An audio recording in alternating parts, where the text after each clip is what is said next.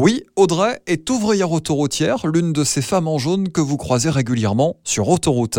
Elle travaille au centre de sécurité SANEF de Reims et intervient sur les autoroutes A4 ou encore A344. Cela fait 5 ans que sa mission d'aider les autres rythme son quotidien avec passion. Ah mais j'adore ça. Même s'il y a des mauvais moments, il y a aussi des très bons moments où on rencontre des gens franchement géniaux. Alors moi, je suis dans un fourgon, dans un fourgon qui est équipé d'un PMV, de façon à pouvoir euh, diffuser des messages euh, en haut du fourgon pour euh, prévenir les gens en cas de problème. À l'intérieur, j'ai tout un tas de petits boîtiers que je dois contrôler tout en conduisant. Beaucoup de cônes pour pouvoir neutraliser les voies en cas de problème. Un petit peu de produits pour le nettoyage des sanitaires parce que ça fait aussi partie de notre travail. Des fourches, pelles, balais pour pouvoir nettoyer la chaussée en cas de débris. Un travail physique, de jour comme de nuit, sous la pluie ou la canicule.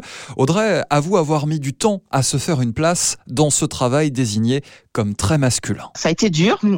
ça a été dur parce que j'ai été une des premières avec les hommes, donc forcément il a fallu que j'arrive à me faire accepter en tant qu'ouvrière pas en tant que femme, mais vraiment en tant qu'ouvrier, qui me mettent à leur niveau. Et ça, ça n'a pas été vraiment très simple, en fait. Maintenant, je fais partie des meubles à Reims. Et voilà, ils savent que je, je fais mon travail, en fait. Aujourd'hui, cette patrouilleuse est totalement épanouie et évidemment acceptée par ses autres collègues.